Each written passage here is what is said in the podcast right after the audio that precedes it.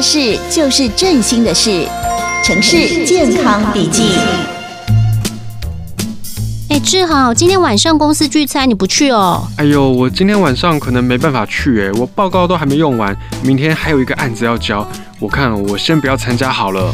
是哦，好吧，那我们就先走喽。哎，等一下，等一下，嗯，你们是不是要去吃那个姜母鸭？对呀，怎么了吗？哎，那你可以帮我打包汤底吗？我也好想吃姜母鸭哦。哈，那个姜母鸭的汤底高盐高钠，而且那么多人的筷子用过，你还要打包那个汤底回家哦？哦，对你身体不好啦。会吗？我想说你们吃不完的也是要倒掉吧？嗯，打包回家我自己还可以加料。哎呦，算了啦！你之前健康检查还高血糖，我看啊，你现在也是三高的危险群，再加上现在天气有一点变凉了啊，下次我们再陪你去吃好了。你今天晚上就专心加班吧。好啦好啦，嗯，那不然你们帮我外带他们的乌梅汁啦，也很好喝哎。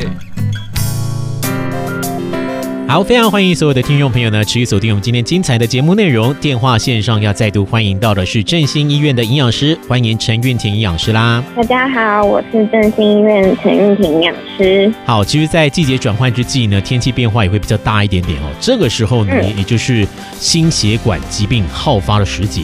所以节目的一开始呢，先来请问一下营养师哈，在这个时候有没有一些饮食的重点是要特别提醒大家的呢？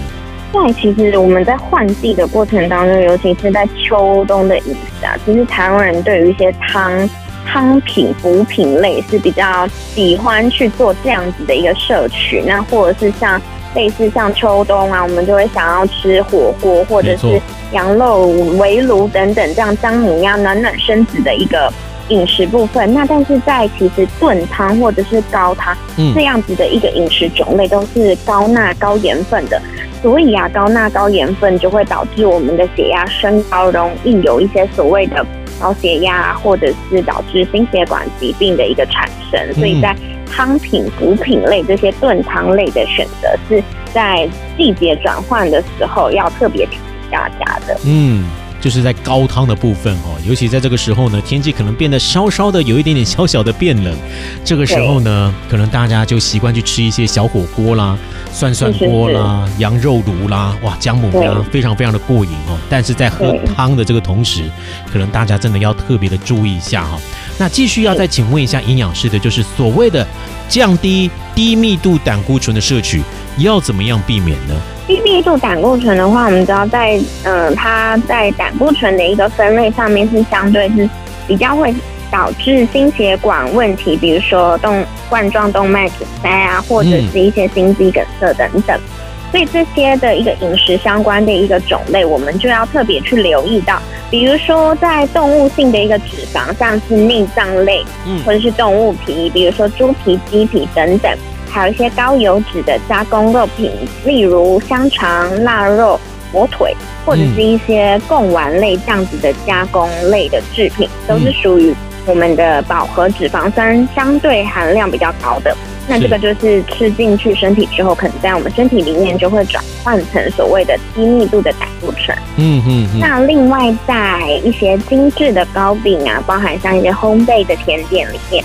也是一样，因为在奶油啊，或者是一些烤酥油的部分，这个也是所谓的反式脂肪比较高的饮食种类。嗯嗯。那我们其实，在摄取这些东西，如果一旦过量的时候，也是会容易造成这个低密度的胆固醇是比较增加的。